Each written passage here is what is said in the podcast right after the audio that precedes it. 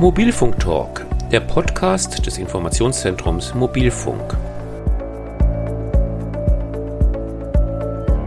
Forschung, Technik, Nutzen, Anwendungen, Verbraucherschutz und Sicherheit.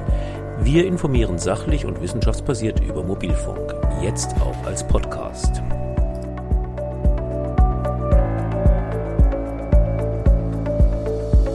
Eine gute und stabile Versorgung mit Mobilfunk steht heute kaum hinter anderen Infrastrukturaufgaben wie Straßen, Strom, Wasser oder Wärme zurück.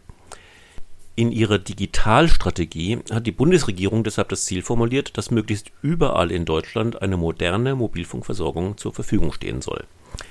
Das heißt in der Praxis, die Mobilfunkstandards 5G und 4G dort, wo sie noch nicht verfügbar sind, aufzubauen bzw. auszubauen. Umgesetzt wird diese Strategie vor Ort in den Kommunen, denn dort müssen die Sendeanlagen mit den neuen Mobilfunkstandards ja errichtet werden. Aber was bedeutet das eigentlich für Kommunen? Vor welchen Herausforderungen stehen die Städte und Gemeinden im Zusammenhang mit dem Mobilfunkausbau? Mein Name ist Hannes Rückheimer und Sie hören Mobilfunk Talk, den Podcast des Informationszentrums Mobilfunk. Unser Gesprächspartner heute ist Ralf Sonnenschein, Referatsleiter beim Deutschen Städte- und Gemeindebund. Er beschäftigt sich schon seit vielen Jahren mit dem Mobilfunkausbau aus Sicht der Kommunen und kann uns daher viel darüber aus der täglichen Praxis berichten. Hallo, Herr Sonnenschein. Hallo, Herr Rühkheimer, ich grüße Sie.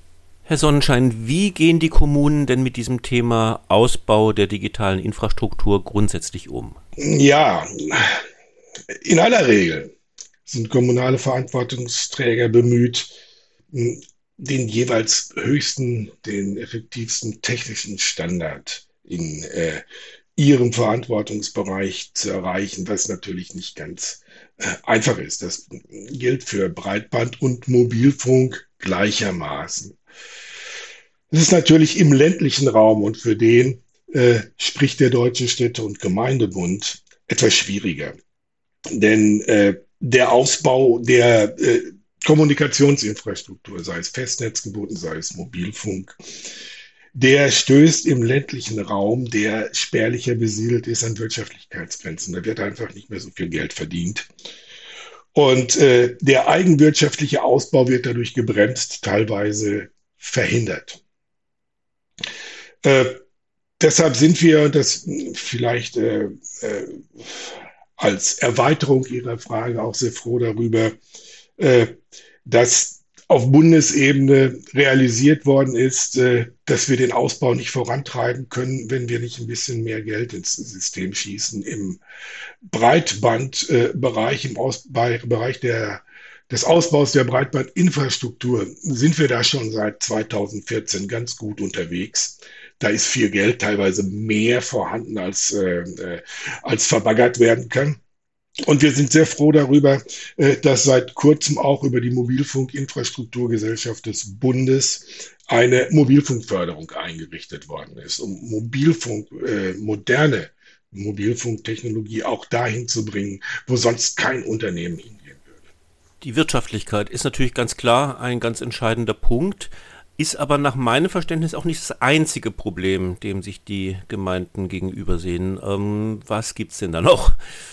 Ja, da liegen Sie selbstverständlich richtig. Ähm, also der, das Thema Mobilfunk ist ein ganzer Strauß äh, an Herausforderungen für Städte und Gemeinden. Es ist nicht nur das Streben nach der jeweils äh, technisch innovativsten Technologie das ist äh, sozusagen der reine Infrastrukturaspekt. Aber es gibt auch einen anderen äh, Aspekt, äh, nämlich einen innerkommunalen, die Moderation des Themas gegenüber der Bevölkerung. Und wir wissen, es gibt nicht wenige Menschen nach wie vor, die sehr zögerlich mit dem Thema umgehen, die unsicher sind, was insbesondere Gesundheitsgefahren betrifft, teilweise verängstigt sind.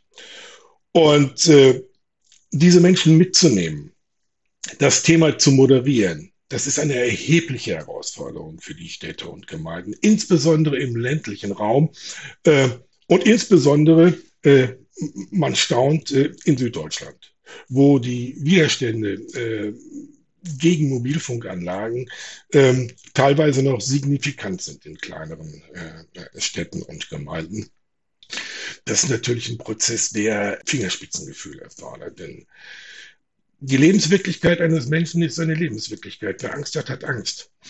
Äh, das neben dem Streben nach äh, äh, bestmöglicher Versorgung sind die beiden großen Herausforderungen, die sich den Kommunen stellen. Wer Angst hat, hat Angst, sagen Sie. Ähm, welche Rolle spielen denn die Kommunen bei der von Ihnen angesprochenen Moderation? Welche Gestaltungsspielräume gibt es da überhaupt? Also durchaus einige. Äh, mh, wichtig ist, dass man im Grundsatz äh, transparent mit dem Thema umgeht. Dass nicht plötzlich irgendwo eine Mobilfunkanlage steht, die dann äh, Fragezeichen in der Bevölkerung auslöst und äh, natürlich vor diesem Hintergrund äh, auch äh, Ängste auslösen kann und Widerstände auslösen kann. Also da bieten sich Informationsveranstaltungen an. Es ist ja auch nicht selten, ähm, dass man vor Ort ähm, äh, Auseinandersetzungen zwischen, zwischen Mobilfunkbefürwortern und Mobilfunkgegnern hat. Da sollte man versuchen, moderierend einzugreifen. Und äh, wenn es äh, darum geht, äh, Mobilfunknetzbetreibern behilflich zu sein, hm, Standorte zu finden, dann hat man natürlich auch Möglichkeiten, indem man kommunale Standorte anbietet. Soweit ich weiß, ist die Standortsuche und Akquise der Teil äh, der Mobilfunkansiedlung, der am meisten Zeit verbraucht. Das kann man natürlich enorm abkürzen, indem man als Kommune äh, überlegt, äh, was steht zur Verfügung, welche Dachfläche, welche Freifläche steht zur Verfügung und dann unkompliziert anbietet. Aber auch das muss moderiert sein. Ähm, und äh, muss natürlich auch im Rahmen politischer Entscheidungsprozesse abgeklärt werden. Also ganz so einfach ist es nicht, denn äh, Bürgermeisterinnen und Bürgermeister können nicht einfach per Federstrich beschließen, dass äh, irgendwo eine, eine kommunale Liegenschaft zur Verfügung gestellt wird. Ähm, das ist ein Thema, bei dem man alle mitnehmen muss, Bevölkerung und Kommunalpolitik. Ich habe gelernt, genau dafür haben die kommunalen Spitzenverbände und die Mobilfunkunternehmen einen gemeinsamen Handlungsrahmen geschaffen. Wie muss man sich das denn vorstellen und wie bewährt er sich in der Praxis? Ja, ich will da ein bisschen ausholen, um das, um das zu erläutern. Ähm, so um die Jahrtausendwende hatten wir eine schwierige Gemengelage, ich will es mal so ausdrücken. Überall schossen Mobilfunkantennen äh, aus den Dächern in den Städten, ähm, aber auch teilweise schon äh, äh, in mittelgroßen Kommunen und kleinen Kommunen. Und niemand wusste so genau, was, was passiert denn da. Mobilfunk war noch nicht besonders verbreitet. Ähm, und begann seinen Siegeszug erst. Äh, also wir hatten eine sehr große, äh, ein sehr großes Maß an Unkenntnis, Uninformiertheit in der Bevölkerung, äh, was eben auch daran lag, dass nur ein sehr geringer Bruchteil der Bevölkerung zu der Zeit schon Mobilfunk nutzte. Darüber hinaus verschandelten meines Erachtens, ich kann mich noch sehr gut an die Zeiten erinnern, verschandelten die, äh, die Antennen auch teilweise das Orts- und Stadtbild. Also das war äh, kein ästhetischer Hochgenuss. Die Mobilfunknetzbetreiber haben seitdem sehr viel gelernt. Man äh, sieht kaum noch ähm, Anlagen, die an äh, Strahlenkanonen großer Raumkreuzer erinnern. Man sieht sie noch, aber äh, das war schon sehr äh, ausgeprägt äh, in den 2000er Jahren. Und das führte natürlich zu, zu Widerständen, es führte zu äh, Empörung in der Bevölkerung. Und die entlädt sich natürlich erstmal im Rathaus. Ja, da werden die kommunalen Verantwortungsträger gefragt, wie könnt ihr das zulassen? Was ist das überhaupt? Und die kommunalen Spitzenverbände haben das Thema sehr früh schon, äh, aufgenommen, schon ausgangs der 90er Jahre. Seinerzeit äh, hat auch die Bundespolitik reagiert, eben auch in Abstimmung mit den kommunalen Spitzenverbänden. Und es wurde ein gesetzlicher Rahmen, ein strikter gesetzlicher Rahmen für Mobilfunkansiedlung äh, errichtet. Äh, allerdings blieb der noch in der Schublade. Und man gab den Mobilfunknetzbetreibern die Möglichkeit, äh, im Rahmen einer freiwilligen Vereinbarung mit den Kommunen einen Handlungsrahmen, einen Kommunikationsrahmen festzulegen. Und die Mobilfunknetzbetreiber traten die Flucht nach vorne an. Ein Gesetz hätte sie wahrscheinlich viel mehr eingeschränkt als das, was sie jetzt beachten müssen. Und dann haben wir uns hingesetzt und äh, äh, die sogenannte Mobilfunkvereinbarung geschaffen, die eben diesen klaren Handlungsrahmen für die Mobilfunknetzbetreiber setzt, ähm, die sie zu äh, Transparenz zwingt, die sie auch zu Flexibilität zwingt für den Fall, dass äh, Städte und Gemeinden besondere Standortwünsche haben und die selber durch ähm, verfügbare Standorte erfüllen können. Und ich muss sagen, die Konfliktlage, die häufigen Streitigkeiten zwischen Kommunen und Mobilfunknetzbetreibern, die wir noch Anfang der 2000er Jahre äh, beobachten ko äh, konnten, äh, die haben über die Jahre und Jahrzehnte sehr stark abgenommen. Es, hat sich, es haben sich Kommunikationsroutinen entwickelt, Abstimmungsroutinen entwickelt. Man hat äh, bei den äh, Mobilfunknetzbetreibern, aber auch in den Rathäusern gelernt, mit dem Thema umzugehen und in dieser Kommunikationsroutine sich zu verhalten. Um es jetzt nicht zu sehr ausufern zu lassen, aber ich biete äh, als äh, Mitarbeiter des Deutschen Städte- und Gemeindebundes auch Konfliktmoderation an in sehr, sehr schwierigen Fällen, sofern das auf Landesebene nicht geklärt werden kann. Und äh, diese Clearingstelle, äh, die ich äh, vorhalte beim Deutschen Städte- und Gemeindebund, die äh, war stark in Betrieb in den, in den Null-Nuller Jahren. Und es hat ständig abgenommen. Und mittlerweile ist es tatsächlich so, dass ich vielleicht einmal im Vierteljahr eine Anfrage oder eine Bitte um Moderation erhalte. Und das meines Erachtens ist der beste Beleg dafür, dass sich diese Mobilfunkvereinbarung sehr gut bewährt hat. Darüber hinaus ist es ein flexibles Element. Ähm, wir haben im Augenblick eine ganz andere technologisch, äh, ein ganz anderes technologisches Umfeld, wesentlich potenter. Ähm, und wir sind in der Lage, die Mobilfunkvereinbarung so zu steuern, die Mobilfunknetzbetreiber und äh, die kommunalen Spitzenverbände, dass sie den modernen Kommunikationstechnologien sozusagen folgt und den Handlungsrahmen auf diese erstreckt. Wir haben beispielsweise die Mobilfunkvereinbarung ausgeweitet auf die Small Cell Technologie. Ja, äh, auch solche Standorte werden in effektiver Art und Weise abgestimmt mit den Städten und Gemeinden. Da gibt es feste Regularien für.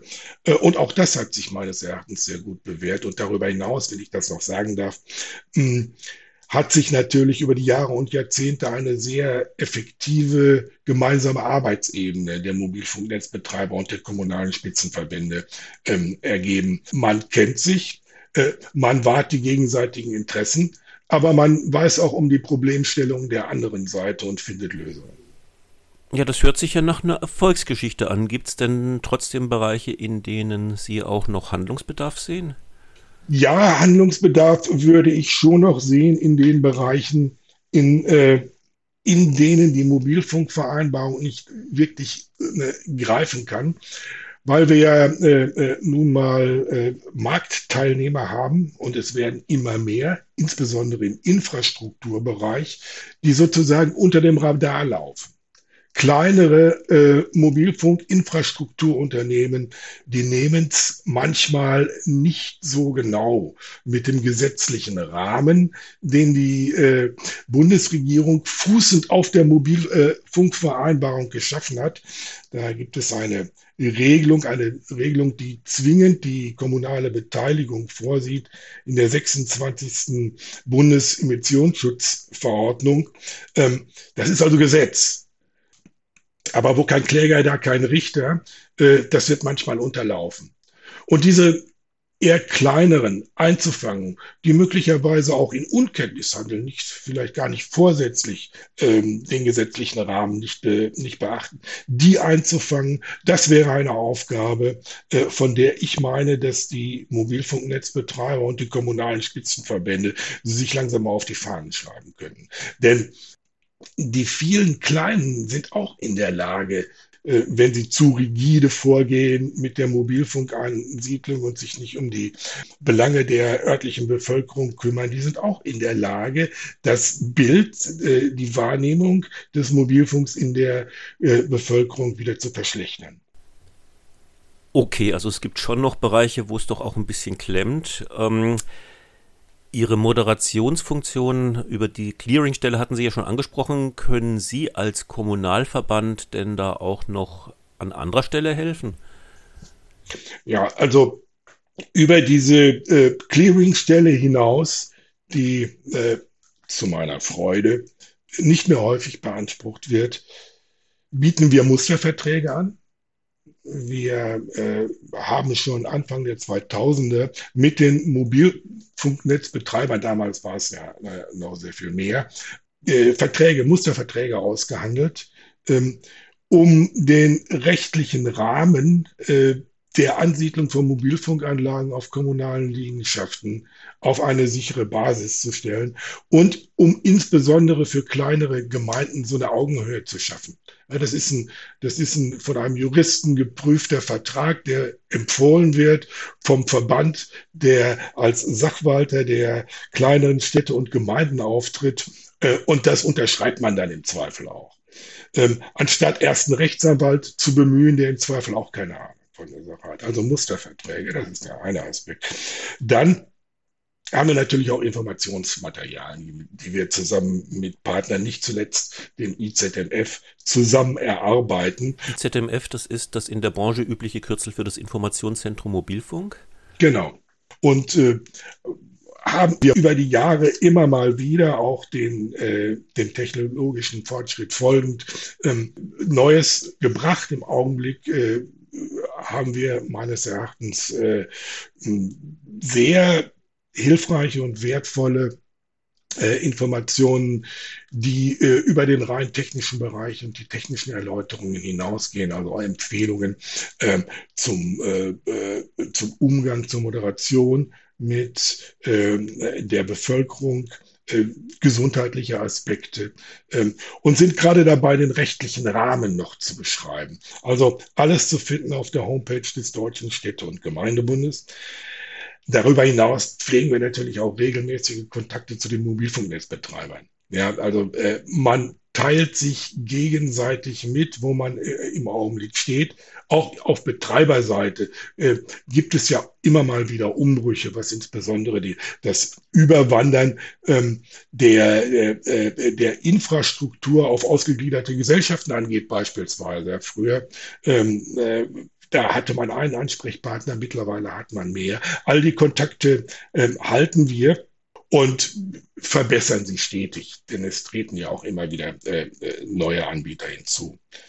Also mit anderen Worten, wir haben schon ein recht umfangreiches Paket äh, betreffend den Mobilfunk und äh, die Zugriffszahlen auf unserem, äh, auf unserem Server, äh, die sprechen auch äh, Bände. Äh, also unser Angebot wird sehr häufig genutzt. Ja, Ihre Zielgruppe sind natürlich die Kommunen, aber zugänglich ist das Material für jeden. Wer auf der Webseite des Deutschen Städte- und Gemeindebunds nach Mobilfunk sucht, findet da die reiche Auswahl. Ansonsten muss natürlich an der Stelle auch ein bisschen Eigenwerbung erlaubt sein. Das Informationszentrum Mobilfunk bereitet diese ganzen Informationen ja dann auch ähm, allgemeinverständlich für Interessenten auf. Herr Sonnenschein, ich bedanke mich sehr herzlich für das informative Gespräch und die Einblicke, die Sie uns gegeben haben. Ja, und kann eigentlich allen Beteiligten nur wünschen, dass das so erfolgreich weitergeht. Herr Rüker, immer nichts zu danken. Wünsche Ihnen alles Gute. Machen Sie es gut. Dankeschön. Ja, und das war die siebte Folge von Mobilfunk Talk, dem Podcast des Informationszentrums Mobilfunk. Wir informieren regelmäßig über Forschung, Technik, Nutzen, Anwendungen, Verbraucherschutz und Sicherheit beim Mobilfunk. Unsere Podcast-Folgen erscheinen ungefähr in monatlichem Rhythmus. Wenn Sie keine davon verpassen wollen, würden wir uns sehr freuen, wenn Sie unseren Kanal abonnieren. Ich, Hannes Rückheimer, bedanke mich fürs Zuhören und sage in diesem Sinne bis zum nächsten Mal.